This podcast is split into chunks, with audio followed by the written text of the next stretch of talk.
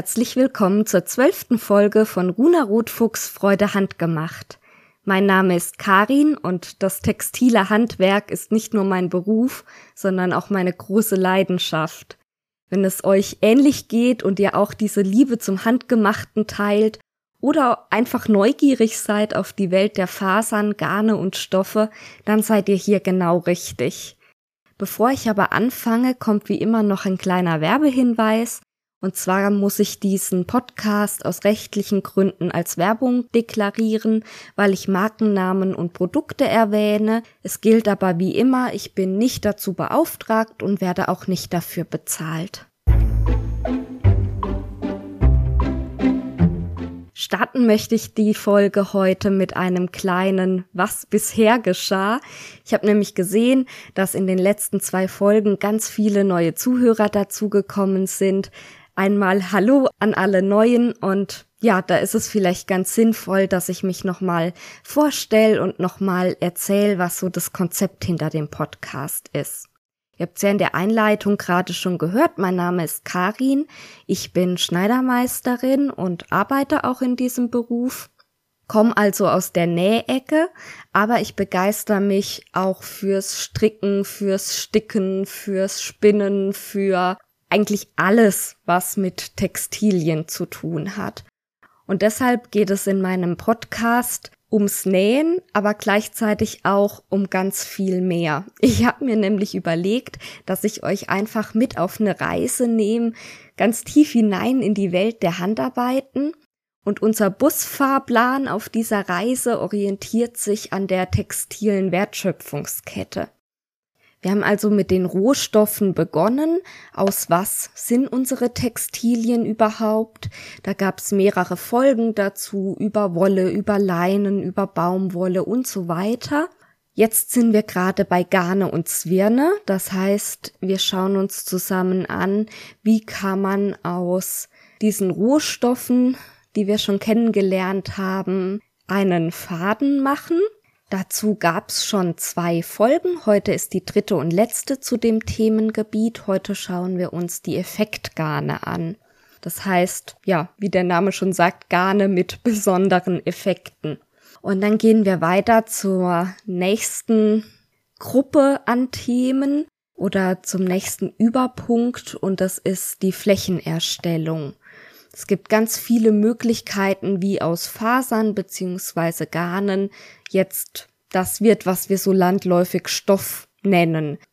Das wird ein ganz, ganz großes Themenfeld sein, wo es ganz viel auch um ja, Warenkunde geht, was für Stoffe gibt's und wie werden die hergestellt und was gibt's da vielleicht auch für Besonderheiten beim Verarbeiten, wozu sind die gut geeignet und so weiter. Der nächste große Themenblock ist dann Veredelung. Bei der Veredelung habe ich auch das Färben mit dazu gepackt und wir werden uns Drucke anschauen und so weiter. Und dann kommt der Schritt, den ich mit Konfektionierung Schneiderei überschrieben habe und der das beinhaltet, was man jetzt so landläufig unter Nähen verstehen würde. Aber ich finde halt diese ganzen Punkte, die vor dem Nähen stattfinden, die wir zwar vielleicht nicht selber machen, sondern die industriell gemacht werden und die wir fertig einkaufen, beeinflussen unser Hobby Nähen ja trotzdem und deshalb finde ich das ganz sinnvoll, das auch in dieser Reihenfolge aufzubauen. Ja, und als letzter Punkt in der textilen Wertschöpfungskette ist dann Vertrieb, Gebrauch, Entsorgung. Und auch da gibt's spannende Themenfelder, die sich im Podcast verarbeiten lassen. Heute soll es, wie gesagt, nochmal um Garne und Zwirne gehen und ganz speziell um spezielle Garne und Zwirne, nämlich die Effektgarne. Grob kann man die in drei Kategorien einteilen. Einmal Farbeffekte, Struktureffekte und Glanzeffekte. Ich denke, die Namen sagen schon, was die jeweils beinhalten und ich fange einfach mal mit den Farbeffekten an. Beziehungsweise, bevor ich anfange, vielleicht noch ein ja, Satz dazu, wie diese Effektgarne gemeint sind. Das gilt also für alle drei Varianten, Farbeffekte, Struktureffekte und Glanzeffekte. Und zwar sind es besondere Eigenschaften, die das Garn selber hat.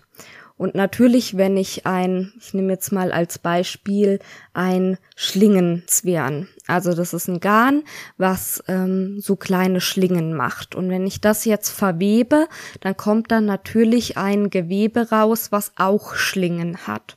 Es gibt aber auch die Möglichkeit, einen Stoff herzustellen aus einem normalen Garn, der dann Schlingen hat. Also manche von diesen Effekten, die ich heute beschreibe, können entweder schon im Garn selber hergestellt werden oder vorhanden sein oder erst beim Stoffherstellen mit eingebracht werden. Und heute gucken wir uns halt wirklich die Effekte an, die direkt im Garn vorhanden sind. Ich sag bei manchen dann aber auch noch mal dazu, dass man die eben auch auf andere Art später erst herstellen kann. So, jetzt aber zu den Farbeffekten. Ein Farbeffekt, den wahrscheinlich jeder kennt, ist das Melangegarn. Melangegarne sind, wie man sich denken kann, meliert. Also das ist der gleiche Wortstamm. Vielleicht kennt ihr es eher auch unter dem Adjektiv, dass etwas meliert ist. Und das bedeutet, dass etwas nicht, speziell in diesem Fall geht es ja um ein Melange Garn, also dass das Garn nicht komplett richtig einfarbig ist, sondern es werden vor dem Verspinnen verschiedenfarbige Fasern miteinander gemischt und dann gemeinsam versponnen. Man hat also ein Garn, was relativ gut gleichmäßig durchmischt so Farbschattierungen hat. Also es ist schon als einfarbig zu erkennen, aber eben nicht ganz platt einfarbig, sondern hat so eine, ja, ich kann es nicht anders sagen, so eine melierte Optik, hat verschiedenfarbige Fasern in einem Garn. Man kann diesen Effekt auch auf eine andere Art herstellen und dann heißt der auch anders. Und zwar ist es das Vigoureux-Garn. Ich hoffe, ich spreche das richtig aus. Da habe ich auch verschiedenfarbige Fasern im Garn. Allerdings wird dieser Effekt nicht darüber erzielt, dass ich diese verschiedenfarbigen Fasern vor dem Verspinnen mische, sondern ich nehme einen Kammzug, der versponnen werden soll, und bedrucke den streifenweise vor dem Verspinnen. Wie gesagt, der Effekt ist sehr ähnlich. Und ich könnte jetzt bei einem fertigen Garn ehrlich gesagt nicht sagen, wie das jeweils hergestellt wurde. Ein weiterer Farbeffekt ist der Moulinet-Zwirn. Dabei hat man zwei verschiedenfarbige Garne, die dann miteinander verzwirnt werden. Und man hat also im Gegensatz zum Melangegarn, wo ja die Fasern verschiedenfarbig sind und sich ziemlich mischen und ein mehr oder weniger einheitlich gemischtes Garn bilden, hat man bei Moulinetzwirn eben ganz klar abgegrenzt. Der eine Einzelfaden oder das eine Einzelgarn in der einen Farbe, das andere in der anderen Farbe und dann werden die verzwirnt. Das sieht ja so ein bisschen aus wie so eine Zuckerstange. Also diese zwei verschiedenfarbigen Stränge, die halt ineinander verdreht sind. Auch da gibt's wieder einen ganz ähnlichen Effekt, der aber anders aussieht und auch anders hergestellt wird, aber schon irgendwie auch mit dem Moulinet verwandt ist. Und zwar ist es das Chaspé-Garn. Da hat man verschiedenfarbige Vorgarne, die dann miteinander versponnen werden. Und weil das halt keine verschiedenfarbigen Einzelgarne sind, sondern nur Vorgarne, ist dieser Effekt viel weicher. Also beim Moulinet hat man wirklich diese Zuckerstangenoptik, wo ganz klar die beiden Farben gegeneinander abgegrenzt sind und beim Chaspé-Garn verlaufen die mehr ineinander. Ich guck mal, dass ich euch in den Show Notes zu den einzelnen Garnen auch Bilder verlinke. Das ist vielleicht ganz sinnvoll, wenn man sich das zu meinen ja, ähm, umständlichen Erklärungen einfach noch ein Bild hat, dann hat man das besser vor Augen. Das war's auch schon zu den Farbeffekten. Nee, stimmt gar nicht. Ich wollte euch noch ein Beispiel jeweils geben. Also für Vichereux und Chaspé Garne habe ich leider keine Beispiele, wo die verwendet werden. Wie gesagt, ich weiß auch nicht, ob ich die im Alltag erkennen würde, dass die verwendet wurden. Aber Melange-Garne findet man ganz oft bei Baumwoll-Jersey bei fertig genähten Kleidungsstücken zum Beispiel hat man das oft bei so Longsleeves oder wenn man Stoff kauft. Das sind, glaube ich, sehr bekannt die Stoffe von Susa Labim, die über Lillestoff vertrieben werden. Die haben oft so einen grau melierten Hintergrund. Das sind dann eben Melange-Garne verwendet worden und die sind dann wiederum bunt bedruckt. Wie gesagt, ich bemühe mich, euch in den Show Notes die Beispiele dann auch zu verlinken. Diese Moulinet-Zwirne sind mir vor allem bekannt von Sockenwolle, besonders bei älteren äh, Socken, die schon seit vielen ja, Jahrzehnten, muss man fast sagen, in unserer Sockenschublade wohnen und auch benutzt werden. Ist ja das Schöne, dass man wirklich auch ähm, lange Freude an sowas Handgemachtem hat. Die sind aus Moulinet und ich habe mir mal sagen lassen, dass das eine Zeit lang mal ganz beliebt war, bevor es möglich war, diese selbstmusternden Sockenwollen industriell zu färben, weil man durch diesen Moulinet-Effekt halt einen, ja, mehr oder weniger spannenden Farbeffekt hatte und diese Garne sind angeblich, ich weiß nicht, ob es stimmt, dann so ein bisschen zurückgegangen, als es möglich war, die Sockenwolle mustermäßig zu bedrucken und dadurch diese genialen, selbstmusternden, selbstringelnden, selbst allesmachenden Garne herzustellen. Außerdem werden Moulinet-Zwirne im Fresko verwendet. Das ist ein bestimmter Stoff, Jetzt komme ich aber endlich zu den Struktureffekten. Ihr müsst mir verzeihen, dass ich heute ein bisschen konzeptlos bin. Ich bin ganz aufgeregt wegen dem, was ich euch noch im zweiten Teil verraten werde. Ja, Struktureffekte. Da haben wir zuerst mal das Flammengarn bzw. Flammenzwirn. Als Flammen bezeichnet man allgemein so langgezogene Verdickungen an Garnen. Bei Leinengarnen hat man zum Beispiel fast immer diese Flammen, die sind einfach typisch für Leinengarn, dass man da diese etwas dickeren Stellen im Garn drin hat und das sieht man auch später im Gewebe. Besonders wenn man es gegens Licht hält, fallen diese Dickstellen besonders auf. Die kann man aber auch absichtlich machen, diese Flammen, als besonderer Effekt. Vor zwei, drei Jahren war zum Beispiel dieser Slap Jersey total in. Das ist ein Baumwoll Jersey, der auch diese, ja, Flammen mit drin hat. Und da sind die natürlich absichtlich herbeigeführt worden, um diesen besonderen Look zu kreieren. Die Leinenstoffe, wie gesagt, haben das auch meistens. Und auch Wildseidenstoffe haben meistens diese Flammen, nicht weil man das speziell haben möchte, sondern weil das einfach an den Fasern liegt, dass die nicht ganz gleichmäßig verspinnbar sind, sondern diese charakteristischen Dick- und Dünnstellen haben und dadurch hat man halt diesen Wildseiden-Look und wenn man den jetzt mit Kunstfasern imitieren möchte, dann ahmt man das natürlich nach und macht auch wieder absichtlich diese Flammen rein. Ich habe übrigens keine Ahnung, warum das Flammen heißt, ob das was mit dem Feuer zu tun hat, also den Flammen einer Kerze oder sowas, keine Ahnung, weiß ich nicht. Ah, jetzt wo ich drüber nachdenk, also ist jetzt nur eine spekulative Idee, aber so eine Kerzenflamme ist ja so unten dünn und dann wird sie dicker und dann wird sie wieder dünn. Und so sieht halt auch eine Flamme im Garn aus. Das Garn ist dünn, dann wird's dicker, dann wird's wieder dünner. Vielleicht deshalb, aber es ist jetzt wirklich nur geraten. Wenn diese Dickstellen nicht sich so langsam langgezogen auf und wieder abbauen, sondern ziemlich konzentriert sind, dann spricht man von einem Noppengarn.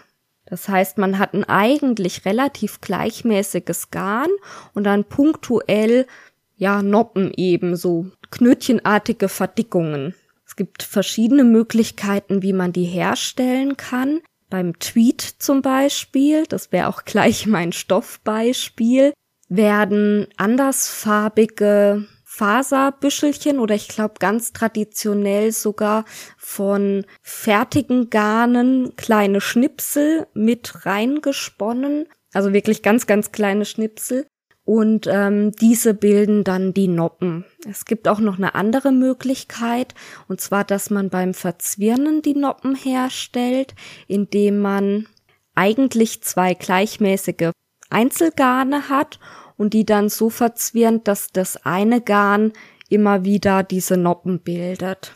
Der nächste Struktureffekt, den ich euch vorstellen möchte, sind die Schlingenzwirne.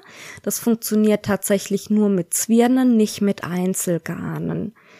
Die mache ich so, dass ich mindestens zwei Einzelgarne habe, die miteinander verzwirne und das eine Garn immer wieder so kleine ja, Schlaufen, Schlingen bilden lasse.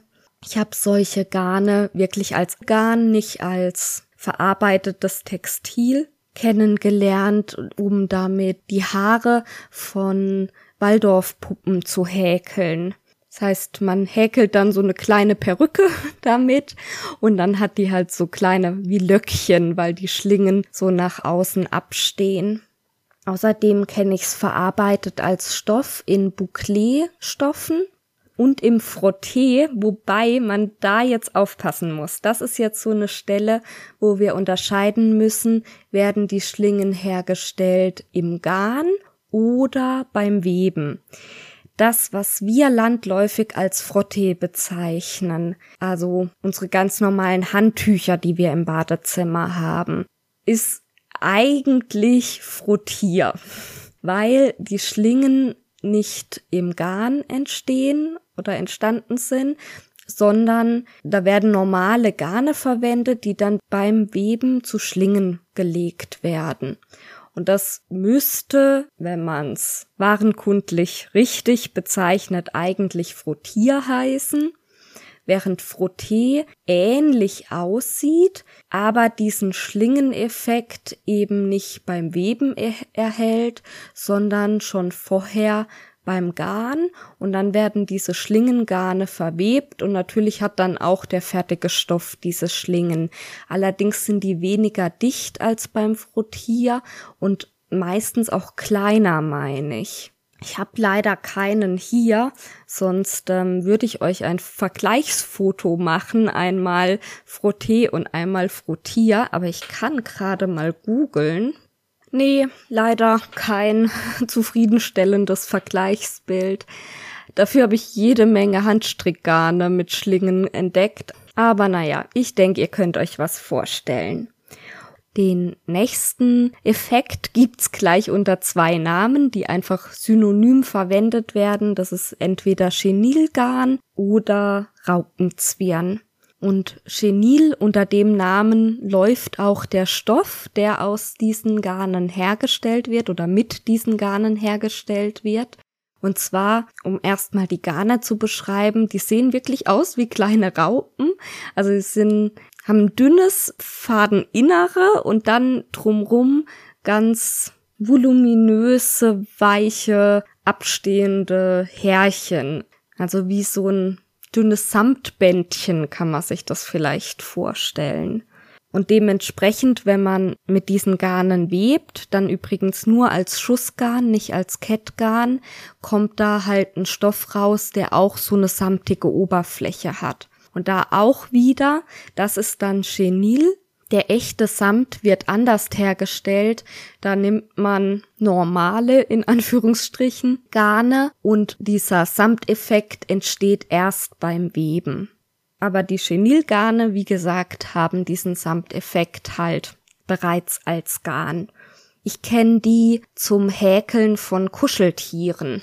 Ich habe die noch nie selber verarbeitet, aber ich schleiche schon seit langem um eine Anleitung für so ein kleines gehäkeltes Häschen, Kuscheltierhäschen rum, was ich aus dem Garn total süß fände. Das hat so ganz große Schlapperöhrchen, die ich mir total vorstellen kann, dass ein kleines Kind die super findet zum in den Mund nehmen und festhalten und sieht auch einfach süß aus. Vielleicht muss ich mich mal an so ein Knäuel Chenilgarn ranwagen und so ein Häschen machen. Und dann haben wir noch einen letzten Struktureffekt, das sind die Kräuselgarne oder auch Kreppgarne genannt. Das sind im Grunde überdrehte Garne. Also Garne oder Zwirne, die sehr, sehr viel Drall haben und deshalb eine Tendenz haben, sich in sich selber einzukräuseln. Die liegen also nicht ganz glatt da, sondern ja, verdrehen sich so ein bisschen in sich. Und das ist dann auch den Effekt, den sie im fertigen Stoff hervorrufen. Und diese Stoffe nennen wir Kreppstoffe. Dankenswerterweise heißen die meistens auch irgendwas mit Crepe. Zum Beispiel Crepe de Chine, Crepe Georgette, Crepe Satin und so weiter. Da gibt's ganz viele. Und es gibt auch andere Möglichkeiten, den Effekt herzustellen. Zum Beispiel beim Seersucker.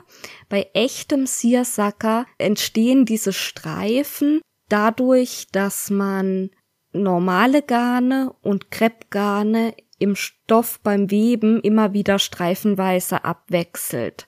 Den meisten Seersucker, den wir heute kaufen können, der ist aber gefaked in Anführungsstrichen, beziehungsweise dieser gleiche Effekt wird halt hervorgerufen, indem der fertige Stoff der mit ganz normalen Garnen gewebt wurde, streifenweise, ich glaube, mit Natronlauge Oh, nagelt mich nicht darauf fest. Also mit irgendwas wird der bedruckt und das sorgt dann dafür, dass die Stellen, die bedruckt wurden, sich zusammenziehen und der Teil zwischendrin diese ja Struktur dann erzeugt, weil der von den zusammengezogenen Fäden in so Wellen geworfen wird.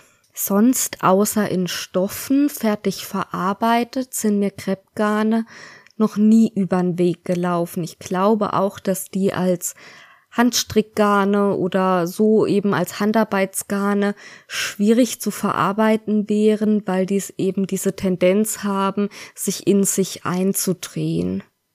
Ja, und dann haben wir noch die Glanzeffekte. Ihr könnt euch sicherlich schon denken, um was es da geht, nämlich um alles, was glitzert und glänzt. Ursprünglich war man dafür auf Metallfäden angewiesen, also im Grunde genommen ganz, ganz, ganz, ganz, ganz dünne Metalldrähte. Und heute hat man aber meistens ganz dünne Folienbänder, die eben so einen metallischen Glanz haben, zum Beispiel das Lurex. Und jetzt kann man diesen Glanzeffekt natürlich verschieden einbringen. Man kann im fertigen Stoff diesen Lurex-Faden oder diesen Metallfaden oder was man auch immer da als besonderen Effektfaden hat, komplett verwenden. Oder man kann bei einem Garn, was aus anderen Fasern besteht, zum Beispiel aus Seide oder aus Kunstfasern oder was auch immer, einzelne ganz dünne Glanzeffekte mit ins Garn reinbringen, entweder durchgängig oder auch nur an bestimmten Stellen. Und das ist wieder ein Garn oder ein Effekt, den ich sowohl von Handarbeitsgarnen kenne als auch von fertigen Stoffen. Bei fertigen Stoffen wäre das zum Beispiel Brokat oder Lamé. Ja, und bei Handarbeitsgarnen, wie gesagt, alles was glitzert, besteht eben aus Garnen mit diesem Glanzeffekt. Ich weiß ja, dass mir einige Handspinnerinnen zuhören, deshalb erwähne ich das noch extra dazu. Alle diese Effekte kann man natürlich auch beim Handspinnen erzielen, außer das Chenilgarn, das habe ich echt noch nie bei Handspinnern gesehen, aber vielleicht geht sogar das, ich wüsste nur nicht wie. Jedenfalls fiel mir dazu sofort das Buch von Sarah Anderson ein, das Spinners Book of Yarn Design. Und ich habe das vorher nochmal gegoogelt und habe festgestellt, dass es das auch auf Deutsch gibt. Da heißt es Effektgarne spinnen. Und ja, jetzt bin ich sehr versucht, mir dieses Buch zu kaufen, aber der Stapel mit zu lesenden Büchern ist so immens hoch. Ich glaube, ich muss da erstmal abarbeiten. Jedenfalls wollte ich das noch dazu erwähnen, dass diese Effekte eben nicht nur für die fertigen Stoffe, die wir vernähen, spannend sind oder für die Garne, die wir verstricken, sondern dass man, wenn man kann und möchte, diese Garne mit diesen besonderen Effekten auch selber herstellen kann.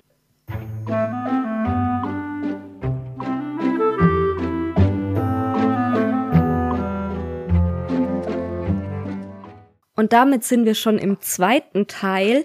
Das wird diesmal eine etwas kürzere Folge, aber ich finde, nachdem es letztes Mal so eine lange Folge gab, ist es auch in Ordnung, wenn es heute mal ein bisschen kürzer ist. Den zweiten Teil beginne ich normalerweise immer damit, dass ich mich bei euch bedanke und neue Patreons begrüße und das darf ich heute auch wieder machen, da freue ich mich schon drauf. Aber für meine Erzählstruktur habe ich mir überlegt, ist es besser, ich mache vorher noch einen anderen Punkt und mache dann das Danke und dann reden wir über die Anleitungen, die ich geschrieben habe und dann kommt eine Überraschung oder ich mache erst die Überraschung und dann die Anleitung. Mal gucken. Ihr merkt, ich bin ganz aufgeregt. Ihr dürft es mir auch nicht so übel nehmen, wenn diese Folge ein bisschen unstrukturiert ist. Ich habe nämlich eine ganz, ganz schöne Überraschung für euch, von der ich gleich erzählen werde. Vorher möchte ich aber von meinem Folgentitel erzählen. Ich habe diese Folge genannt Effektgarne und wo sie zu finden sind. Und wie die meisten wissen werden oder vermuten werden, ist es inspiriert von J.K. Rowlings fantastische Tierwesen und wo sie zu finden sind. Ich bin wie viele in meiner Generation Potter-Fan und liebe die magische Welt und deshalb auch fantastische Tierwesen und wo sie zu finden sind. Und irgendwie, wie ich so über den Folgennamen gebrütet habe und überlegt habe, wie ich es nennen könnte, kam mir die Idee, es so zu nennen.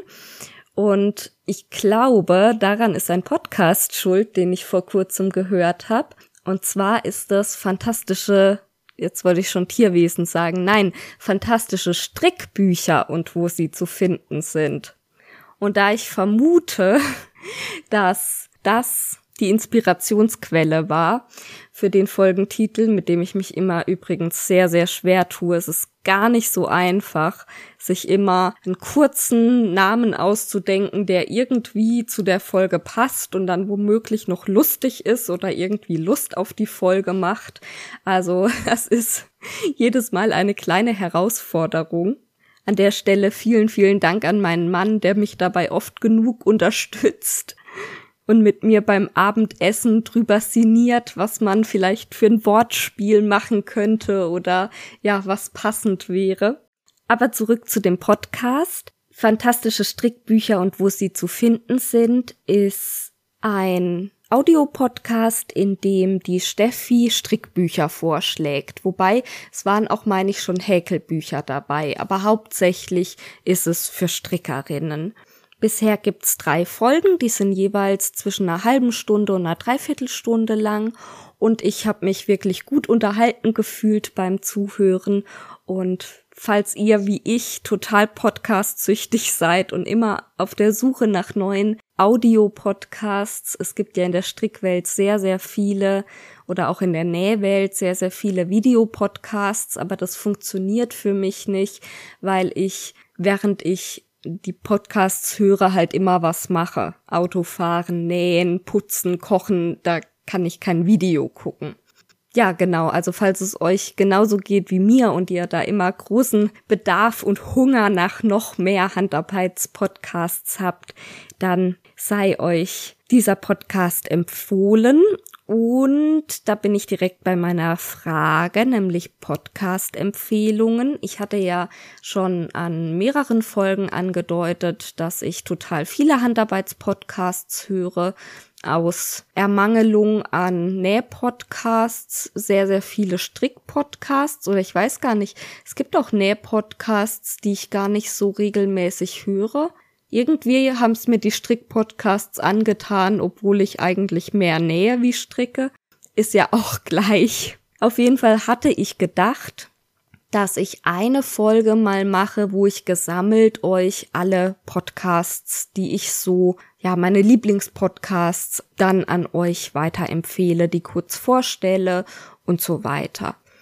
Und da habe ich immer mal parallel angefangen, eine Liste zu schreiben und jetzt ist die Liste mittlerweile echt lang und mir ist aufgefallen, dass diese Folge vielleicht ganz furchtbar zum Anhören wird, wenn man so einen Podcast nach dem anderen vorgestellt bekommt. Ich glaube, das ist sehr anstrengend zum Zuhören.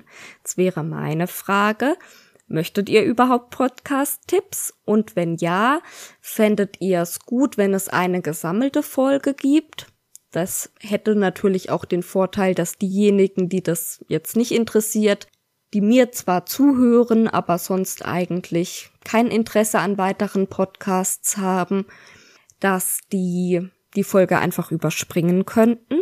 Oder wäre es vielleicht eine Idee, dass ich im zweiten Teil so ein kleines Segment mache, was jede Folge kommt und dann Podcast-Empfehlungen heißt oder ja, das immer wieder beim kreative Namen ausdenken, also Namensvorschläge für dieses Segment werden entgegengenommen, ähm, wo ich einfach jede Folge einen Podcast vorstelle.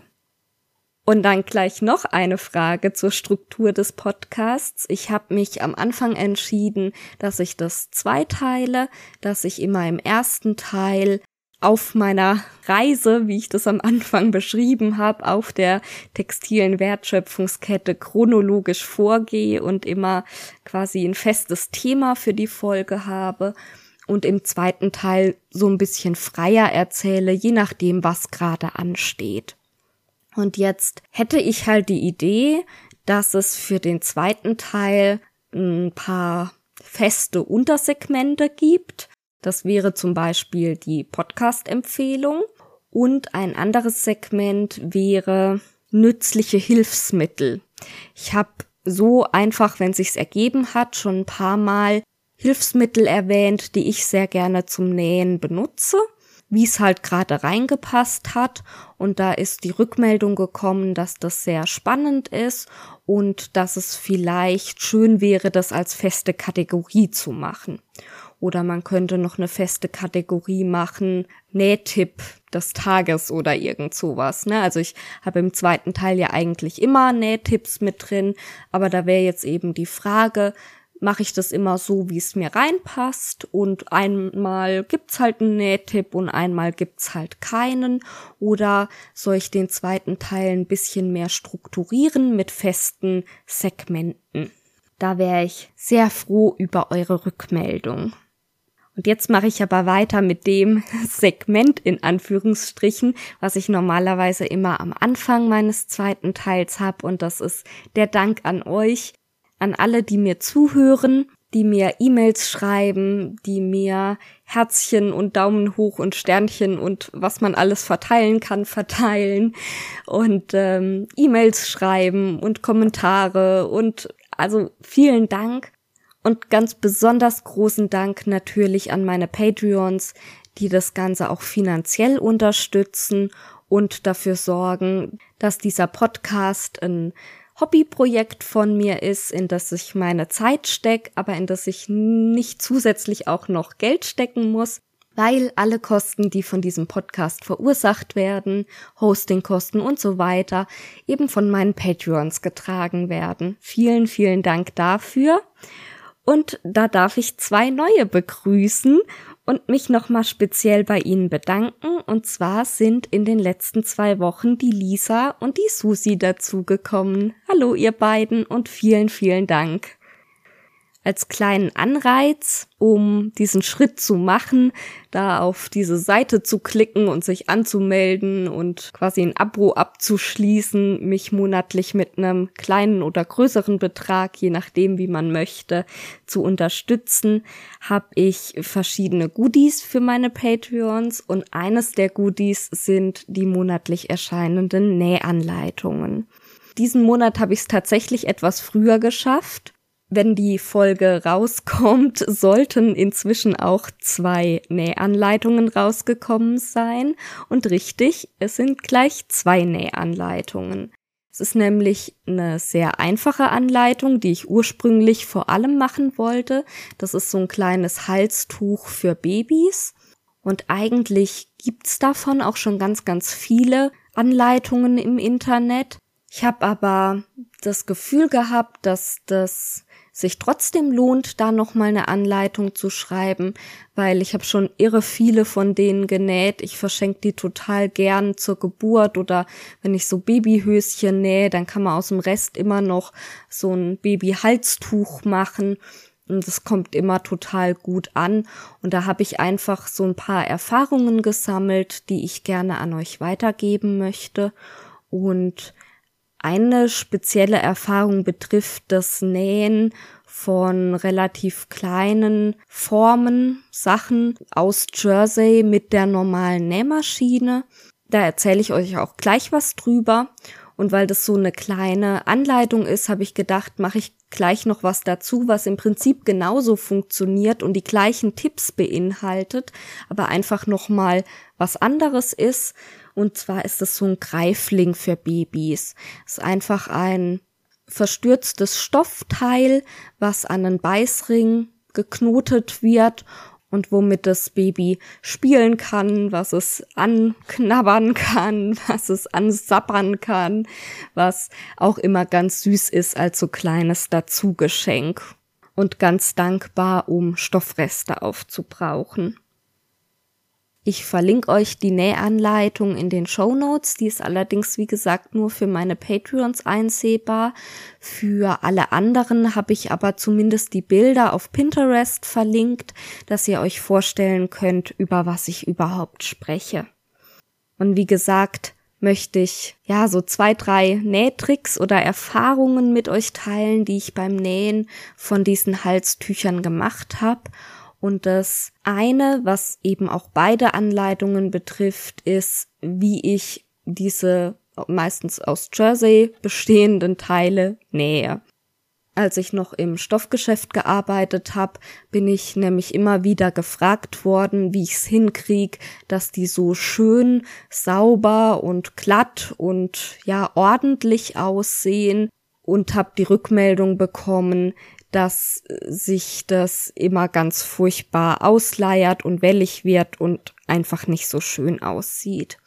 Und das liegt einfach daran, dass der Jersey halt dehnbar ist, beim Nähen ausgedehnt wird. Die Naht sorgt dann dafür, dass diese ausgedehnte Kante sich nicht sofort wieder zurückzieht und dann hat man so eine Wellenkante, die halt ja ein bisschen unordentlich aussieht.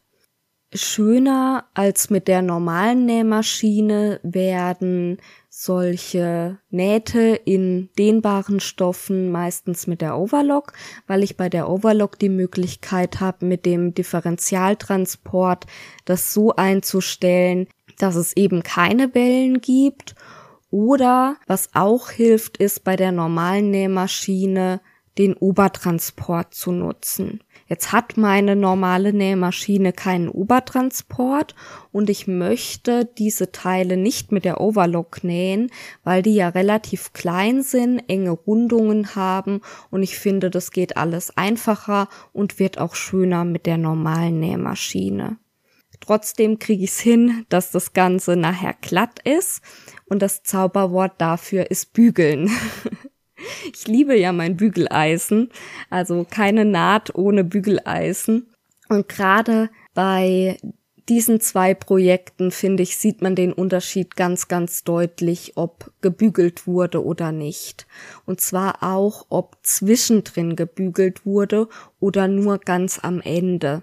Tatsächlich mache ich so, ich gehe hin und bügel nach jedem Nähen einmal auf die Naht drauf. Dazu benutze ich ganz viel Dampf. Der Dampf sorgt dafür, dass sich das Ganze wieder so ein bisschen zusammenzieht. Und wenn es arg wellig ist, dann stelle ich auch nicht direkt das Bügeleisen drauf, sondern halte es erstmal nur so ein bisschen drüber, Dampf.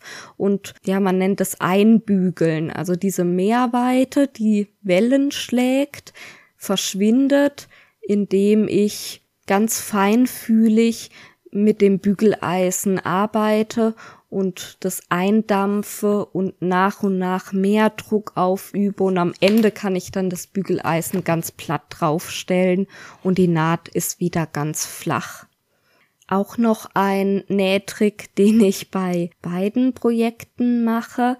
Ich glaube, der hilft auch ein bisschen gegen die Wellen, aber vor allem mache ich das, weil ich es irgendwie einfacher und bequemer finde. Und zwar normalerweise schneidet man das Projekt ja zu und näht's dann. Und ich nähe aber zuerst und schneide dann zu. Das hört sich jetzt komisch an. Also ich habe eine Schablone und weil ich beide Projekte so oft nähe, habe ich ähm, mir eine Schablone aus ein bisschen festerem Karton gemacht. Da eignen sich total gut die Rückseiten von College-Blöcken. Die hebe ich mir immer auf und benutze sie dann als Schablone für solche Projekte, die ich wirklich oft mache. Und da lege ich meine Pappschablone auf mein Reststückchen, weil ich, ich mache beide Projekte halt bevorzugt aus Stoff, also Stoffresten und zeichne mir die Nahtlinie auf. Und jetzt schneide ich das nicht zu, nur falls an dem Reststück noch ewig viel dranhängt, dann schneide ich es halt so ganz grob ab, dass ich ein handliches Stück habe. Und dann nähe ich diese erste Naht einmal rundrum bis auf die Wendeöffnung. Und jetzt erst schneide ich die Nahtzugabe ab. Und ich schneide die Nahtzugabe so auf zwei, drei Millimeter. Die schneide ich deshalb so klein zurück, weil sie sich dann einmal in den Rundungen schöner legen lässt und weil es auch so ist, dass die sich sonst in dem Jersey so blöd einrollt. Und wenn ich die auf zwei, drei Millimeter mache, dann ist es wirklich ähm, angenehm zum Weiterverarbeiten. Wenn ich die von Anfang an auf zwei, drei Millimeter geschnitten hätte, wäre es sehr schwierig gewesen, an der Kante entlang zu nähen und wenn ich sie erst auf ordentlich ein Zentimeter abgeschnitten hätte, dann hätte ich mir da quasi unnötig Arbeit gemacht, weil jetzt muss ich es ja eh wieder abschneiden. Also das ist einfach meine Herangehensweise, die ich ganz effektiv finde. Und dann habe ich mir noch einen letzten Punkt aufgeschrieben, der betrifft jetzt nur das Halstuch und zwar den Verschluss vom Halstuch. Man findet diese Halstücher meistens mit Chemsnaps als Verschluss. Beziehungsweise mittlerweile gibt's, früher gab's glaube ich nur diese Chemsnaps, mittlerweile gibt's die ja auch von anderen Firmen. Also ich meine diese bunten Plastikdruckknöpfe. Ich selber mag diese Druckknöpfe nicht so gerne und ich mag sie vor allem nicht so gerne an diesen Babyhalstüchern. Die gehen ziemlich schwer auf und zu und gerade so ein Baby, finde ich, da sollte es schnell und einfach auf und zu gehen. Und wenn man da ewig mit diesem blöden Druckknopf rummacht, dann ähm, ja, ist es, glaube ich, nicht so geschickt. Und dann sehen die zwar total schön bunt und witzig aus und sind halt auch sehr günstig und einfach reinzumachen, aber die halten nicht so besonders gut. Ganz, ganz, ganz besonders in dehnbaren Stoffen. Das Problem ist, dass die nur einen Dorn in der Mitte haben, mit dem sie sich festhalten. Da ist dann quasi ein mini kleines Loch in dem Stoff, wo dieser Dorn durchgepiekst ist. Und jetzt haben es dehnbare Stoffe aber halt an sich, dass sie sich dehnen. Gerade wenn man so ein bisschen an dem Stoff reißt, weil man den Druckknopf aufmachen möchte und der geht halt schwer auf und dann zieht man so an dem Stoff, dann zieht sich dieses Loch halt jedes Mal größer. Es ist gar nicht mal unbedingt so, dass der Stoff ausreißt, sondern dieses Loch, in dem der Druckknopf sitzt, dehnt sich halt immer weiter aus und irgendwann ist es so groß, dass der ganze Druckknopf durchrutscht. Das heißt, wenn ich diese Druckknöpfe verwenden möchte, sollte ich auf jeden Fall dafür sorgen, dass die Stelle, wo der Druckknopf reinkommt, sich nicht dehnen kann, sondern halt schön verstärkt ist. Da gibt's diese Wonder Dots von Snaply zum Beispiel, die kann man wunderbar nehmen, die sind halt schon vorgeschnitten oder man ähm, nimmt irgendein Reststückchen Flisseline, aufbügelbare, die man noch hat. Und idealerweise bügelt man die natürlich auf, bevor man es umdreht. Das heißt, man bügelt es auf die linke Seite des Stoffes und dann sieht man nix von der Verstärkung. Wenn man es unbedingt mit Druckknöpfen zumachen möchte, finde ich allerdings schöner, man benutzt Jersey-Druckknöpfe. Ich finde, die sehen auch zarter aus und irgendwie hochwertiger wie diese Cam Snaps oder Color Snaps oder was man da auch immer als Variante hat. Und der große Vorteil ist, dass die viel, viel besser halten, weil sie sechs oder fünf Zacken haben, die sich so richtig reinkrallen in den Stoff. Und sie sind halt viel, viel hochwertiger verarbeitet, sind aus Metall, klar, sie sind dann auch teurer, aber so teuer sind sie jetzt auch wieder nicht. Und wenn man sich schon die Arbeit macht, so ein Halstüchle zu nähen, dann finde ich, ähm, ja, muss man jetzt wegen dem einen Druckknopf nicht so sparsam sein. Und die gehen halt sehr schön leicht auf und zu. Und dann kann man noch, wenn man möchte, ähm, zwei, drei in der Reihe anbringen, so dass man es in der Weite verstellen kann. Und Weite verstellen ist jetzt das richtige Stichwort. Ich nehme nämlich immer Klettverschluss. Da wäre ich auch nicht drauf gekommen, aber wie gesagt, ich verschenke diese Halstücher sehr oft und ich habe unabhängig voneinander von mehreren Müttern die Rückmeldung gekriegt, dass sie es mit Klettverschluss angenehmer finden, weil man im Gegensatz zum Druckknopf den Knopf nicht genau treffen muss. Also ich kann es sehr leicht zu und aufmachen und ich habe die Möglichkeit, wenn ich diesen Klettverschluss ein bisschen länger mache, das stufenlos in der Weite ein bisschen zu verstellen. Ich habe dann da auch wieder rumprobiert, bis ich die Variante hatte, bei der ich jetzt bin und mit der ich sehr glücklich bin. Und zwar mache ich so, der Skelettverschluss besteht ja immer aus zwei Teilen. Einmal hat man die Hakenseite, die sich, wenn man drüber fährt, ganz rau anfühlt und man hat die Flauschseite, die sich ganz weich anfühlt. Und jetzt mache ich aus der Hakenseite nur ein ganz kleines Stück. Das Klettband ist zwei Zentimeter breit und dann schneide ich mir zwei Zentimeter Länge ab und schneide die Ecken rund. Das hat sich nämlich rausgestellt, dass das manchmal ein bisschen pieksig sein könnte, ähm, wenn die Ecken so, ja, wenn das Klettband halt Ecken hat.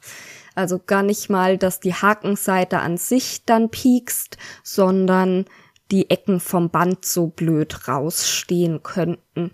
Deshalb verrunde ich das und jetzt mache ich mit der Flauschseite prinzipiell das gleiche, allerdings schneide ich da nicht zwei Zentimeter ab, sondern vier oder fünf Zentimeter.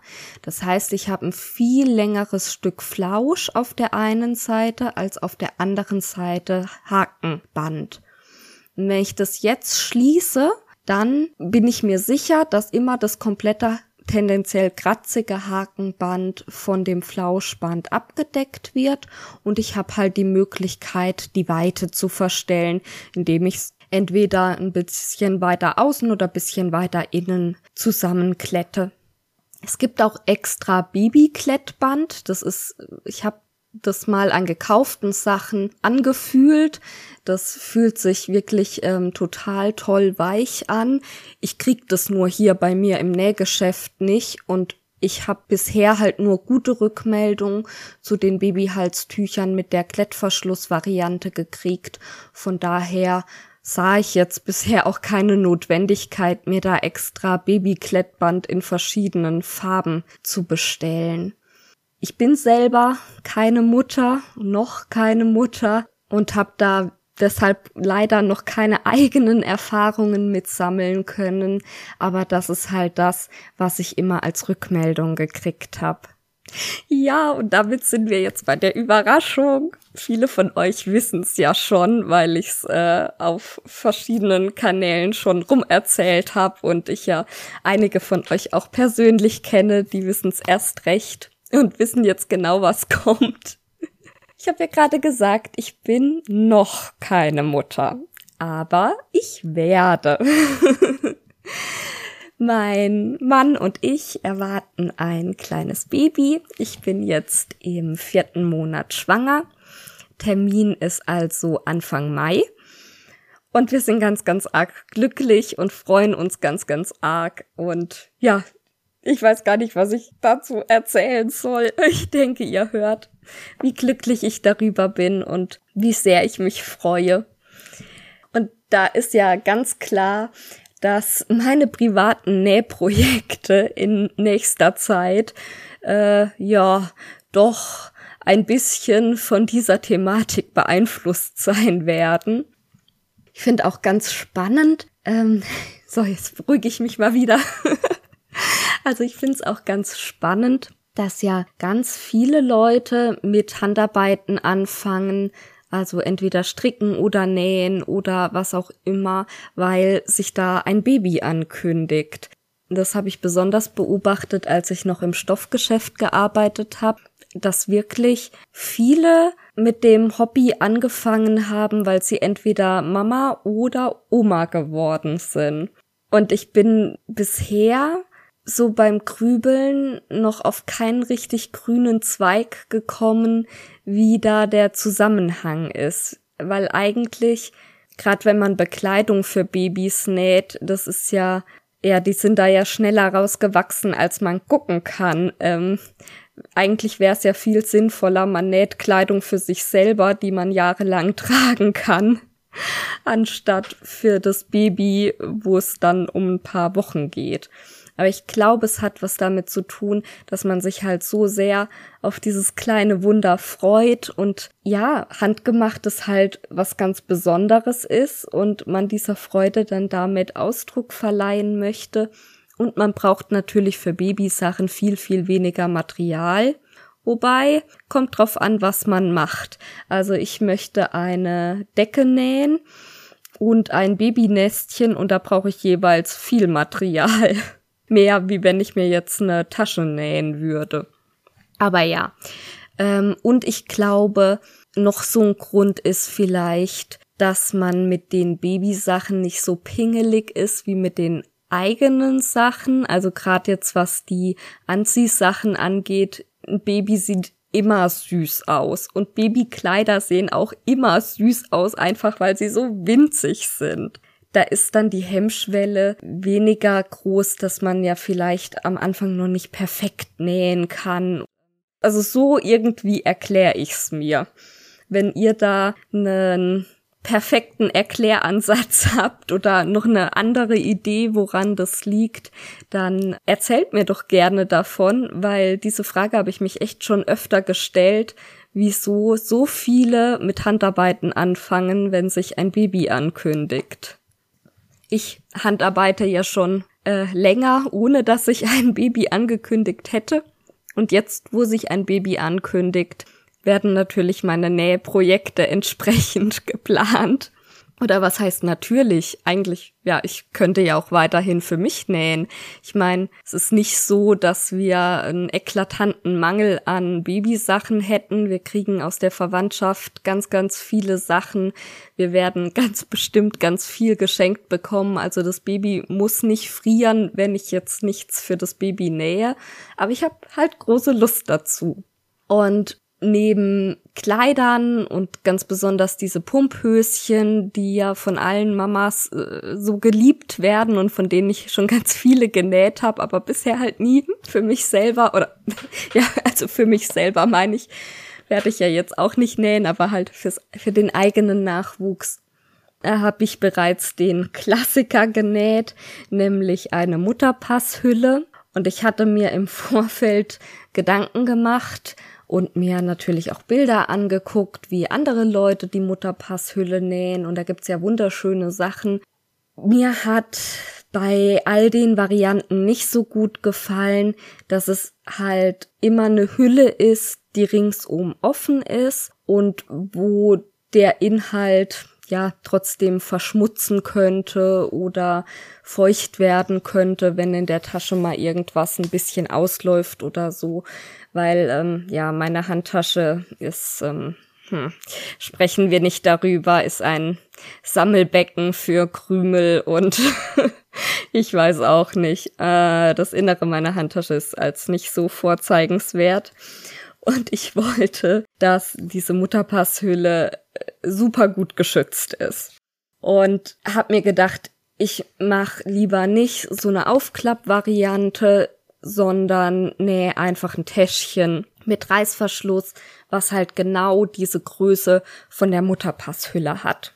Dann habe ich das genäht und bin auch super zufrieden damit und ich benutze es auch.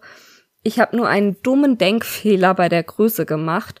Und zwar habe ich so gemacht, dass die Mutterpasshülle perfekt reinpasst. Also natürlich überall so ein paar Millimeter größer, damit's locker reinpasst, aber nicht übermäßig zu groß.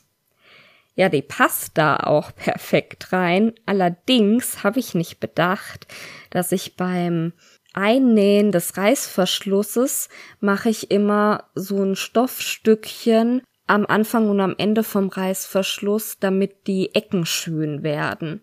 Und das ist jetzt rechts und links so ein Zentimeter, der mir an der Öffnung verloren geht durch diese Nähtechnik, die halt macht, dass die Enden vom Reißverschluss schön aussehen.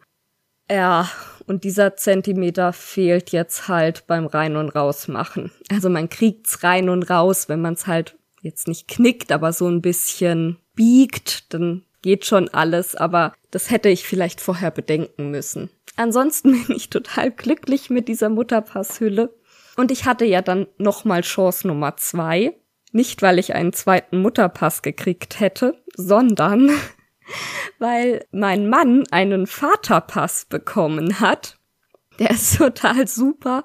Also er kann auch seinen Gewichtsverlauf eintragen. Wobei ich mir da keine Sorgen mache. Er hat das mit dem Gewicht echt super im Griff, im Gegensatz zu mir. Ja, und also ist einfach total süß. Er kann auch die Termine eintragen und Notfallnummern und ähm, hat auch so ein bisschen einen, eine Erinnerung daran, wie die Schwangerschaft für ihn war. Sind auch so ein paar persönliche Sachen, die man ausfüllen kann, wie man sich gefühlt hat und so weiter. Und es ist natürlich Ehrensache, dass er da auch eine Hülle dafür bekommt. Und die werde ich äh, ganz klassisch nähen, so wie man das normalerweise macht. Eigentlich ganz ähnlich wie die Ordnerhülle, wo ich euch mal eine Anleitung geschrieben habe. Die ist jetzt verstürzt, weil die Stoffe ja ausfransen würden. Bei den Mutterpasshüllen hat man meistens Stoffe, die nicht fransen, wo man die einfach offenkantig verarbeiten kann. Das heißt, das ist dann noch einfacher. Aber prinzipiell, wenn man es jetzt aus normalen Stoffen nähen möchte, könnte man die Anleitung von der Ordnerhülle auch nehmen, dann natürlich verkleinern von den Maßen her, sich eine Mutterpasshülle zu nähen. Ja, und dann bin ich gerade noch an drei anderen Nähprojekten. Ich bin ja eigentlich, oh, mag ich das ja gar nicht, mehrere Projekte auf einmal zu haben, sondern mach gerne erst eins und dann das nächste. Aber ja, bei diesem Baby-Thema bin ich einfach mit so viel Euphorie dabei, dass es ständig mit mir durchgeht und ich äh, ja, Stoffe kaufe und äh, Projekte plane und oh, ich muss ganz arg auf mich aufpassen, dass ich keinen Riesenstash ansammle. Bisher, wie gesagt, sind es nur die drei Nähprojekte, für die habe ich alle Stoffe gekauft und schon bereitgelegt und mir das geplant. Und dabei soll es jetzt erstmal bleiben, die arbeite ich jetzt ab und dann, erst dann gibt's wieder neue Projekte. Und zwar möchte ich eine Krabbeldecke nähen. Und das Projekt habe ich mit meinem Mann zusammen geplant, weil immerhin ist es ja auch sein Baby und er wird auch auf dieser Krabbeldecke sitzen und die liegt dann bei uns in der Wohnung rum und wir werden die wahrscheinlich auch mit uns rumschleifen, wenn wir unterwegs sind. Und da fand ich es fair, dass er auch ein Mitspracherecht hat. Und ich habe mir vorgestellt, also ich mache die zwei auf zwei Meter und dann mache ich da so ein ganz, ganz dickes Volumenvlies rein, dass die so richtig kuschelig, gemütlich ist, wenn man da drauf sitzt. Mein Mann hat die Hände überm Kopf zusammengeschlagen, weil das natürlich ein Riesending ist. Wenn man das dann zusammenlegt, dann ist es ja, weiß ich nicht, also das lässt sich ja nicht klein zusammenfalten, wenn da so ein Mordsvolumenflies drin ist und mit zwei auf zwei Meter. Wir haben in unserer ganzen Wohnung keine Fläche, wo ich eine Decke von zwei auf zwei Metern hinlegen könnte. Und dann ähm, war ich in dem Nähgeschäft, wo ich Kindernähkurse gebe. Das ist übrigens die Nähgalerie in Viernheim. Also falls ihr hier in der Gegend wohnt, kann ich euch wahnsinnig empfehlen. Die Renate ist, also die Inhaberin, ist so eine Liebe und die berät so ehrlich und äh, kompetent und ja, ich kann es nicht anders sagen, liebevoll. Das wirklich macht Riesenspaß, da einzukaufen. Und ihr könnt euch vorstellen, wenn ich da regelmäßig bin, um Kurse zu geben, muss ich natürlich jedes Mal auf mich aufpassen, dass ich nicht alles Geld, was ich verdiene, gleich wieder da lasse. Auf jeden Fall habe ich mich dann mit ihr unterhalten und habe ihr eben erzählt, dass ich ähm, eine Babydecke nähen will und die hat eine ganz, ganz, ganz große Auswahl an verschiedenen Fliesen, hat auch eine große Abteilung mit Patchwork-Stoffen kommt auch ein bisschen so aus dem Patchwork-Bereich und hat deshalb einfach viel Erfahrung, was man so als Einlage für eine Decke benutzen kann. Und die hat äh, meinem Mann dann, also ohne dass sie das wusste, dass mein Mann das schon gesagt hatte, total recht gegeben und hat gesagt, Karin, überleg dir das. Zwei auf zwei Meter mit so einem dicken Vlies, ähm, das wird ein Monster. Du kannst das nirgends vernünftig hin mitnehmen. Wenn du das zusammenlegst, das passt nirgends hin. Und es ist ja so, das habe ich auch schon selber festgestellt, bei diesen hochbauschigen Volumenfliesen, die lassen auch nach. Also mal abgesehen davon, dass ich glaube ich das, was ich vorhatte, gar nicht in meine Waschmaschine reingekriegt hätte. Wenn man die dann häufiger gewaschen hat oder vielleicht auch schon nach dem ersten Mal, die ähm, werden mit der Zeit deutlich platter. Also dieses ganz fluffige, was ich mir so vorgestellt habe, hat man sowieso nicht lange. Und sie hat auch gesagt, ja, wenn man da dann länger sitzt, und das hat sie zu Recht gesagt, dann legt man sich noch ein Kissen drunter oder man legt die Decke vielleicht auch mal aufs Sofa oder aufs Bett, dann ist es sowieso weich da drunter. Und es geht quasi mehr drum, dass man was hat, was schön isoliert und was sich halt angenehm anfühlt und gar nicht so sehr, dass das jetzt so mega hochbauschig ist, zumal die Nähmaschine ja auch irgendwann mal Probleme kriegt und ich will das Ganze ja absteppen, also quilten im Fachjargon. und äh, ja, ich äh, glaube, bei einer 2 auf 2 Meter Decke mit so ganz hochbauschigem Vlies drin wäre ich da auch irgendwie mit der Haushaltsnähmaschine an meine Grenzen gestoßen oder die Maschine wäre an ihre Grenzen gestoßen. Von daher habe ich mich jetzt entschieden, dass die Decke ungefähr 1,50 auf 1,50 wird. Und als Füllung nehme ich die Flisseline 278 Soja Mix. Das ist ein relativ dünnes Vlies, eben aus ähm, Soja und ich glaube Baumwolle noch, was aber gut isoliert und sich total schön weich anfühlt und sich auch waschen lässt. Habe ich nur den Tipp gekriegt, ich muss es auf jeden Fall vorwaschen, weil es beim Waschen einläuft. Ja, und ähm, ich werde berichten, wenn ich es verarbeitet habe, wie zufrieden ich mit meiner Entscheidung bin. Sehr zufrieden bin ich schon mal mit der Entscheidung, was die Stoffauswahl angeht. Und zwar habe ich mir vorgestellt, ich möchte gern was mit Waldtieren haben.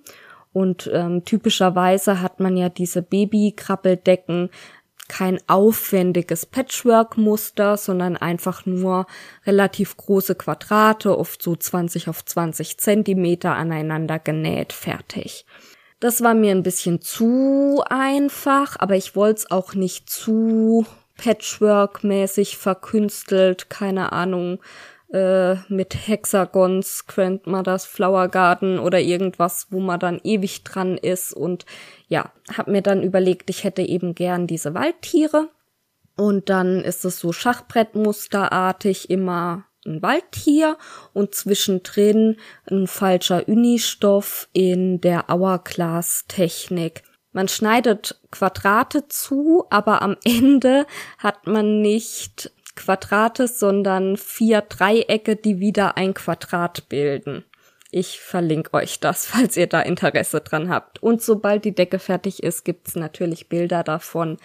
Dann seht ihr auch, wie es geworden ist. Und als Waldtierstoff, das war gar nicht so einfach, da was zu finden, was meinem Mann und mir gefallen hat. und was auch, ich wollte nix mit einem weißen Hintergrund. Also es gibt irre süße, gemusterte Stoffe, aber die haben total oft einen weißen Hintergrund und das finde ich für eine Krabbeldecke einfach irgendwie ungeschickt. Klar, zu dunkel sieht für ein Baby auch komisch aus, aber also so, so viel weiß wollte ich eigentlich nicht haben. Und wir haben uns jetzt für einen Stoff entschieden, der gar nicht so typisch Baby ist, aber ich bin echt glücklich damit und mit den Kombistoffen. Ich glaube, das wird richtig gut. Ich habe die Tiere schon zugeschnitten und ähm, von den Hourglass-Blogs auch schon ein paar gemacht. Ich mache mal ein Foto und stelle das auf Pinterest und verlinke euch das, dass ihr schon mal einen Einblick habt, in welche Richtung diese Decke geht. Und dann möchte ich gern noch ein Babynestchen nähen. Da habe ich mir von einer Bekannten die Empfehlung geholt, das Schnittmuster vom Sommer. Und sie hat das genäht in der großen Größe. Und ich habe das bei ihr gesehen und das ist schon ganz schön groß. ich druck mir jetzt mal die kleine Größe aus und äh, leg das mal so vor mich hin und überleg mir, ob ich die kleine oder die große Größe mache. Weil eine andere Bekannte hat die kleine Größe genäht und hat dann ein relativ großes Baby gekriegt, was auch schnell gewachsen ist und das halt ganz, ganz, ganz schnell nicht mehr benutzen konnte. Ja, das weiß man halt vorher nicht, ob das ein großes oder ein kleines Baby wird. Da muss ich also noch überlegen. Und was ich mir schon als Modifikation überlegt habe, ist, dass ich eine separate ja, wie eine Matratze reinnähen möchte. Ähm, da habe ich mir Schaumstoff geholt. Der ist nicht so hoch, der ist nur zwei Zentimeter hoch.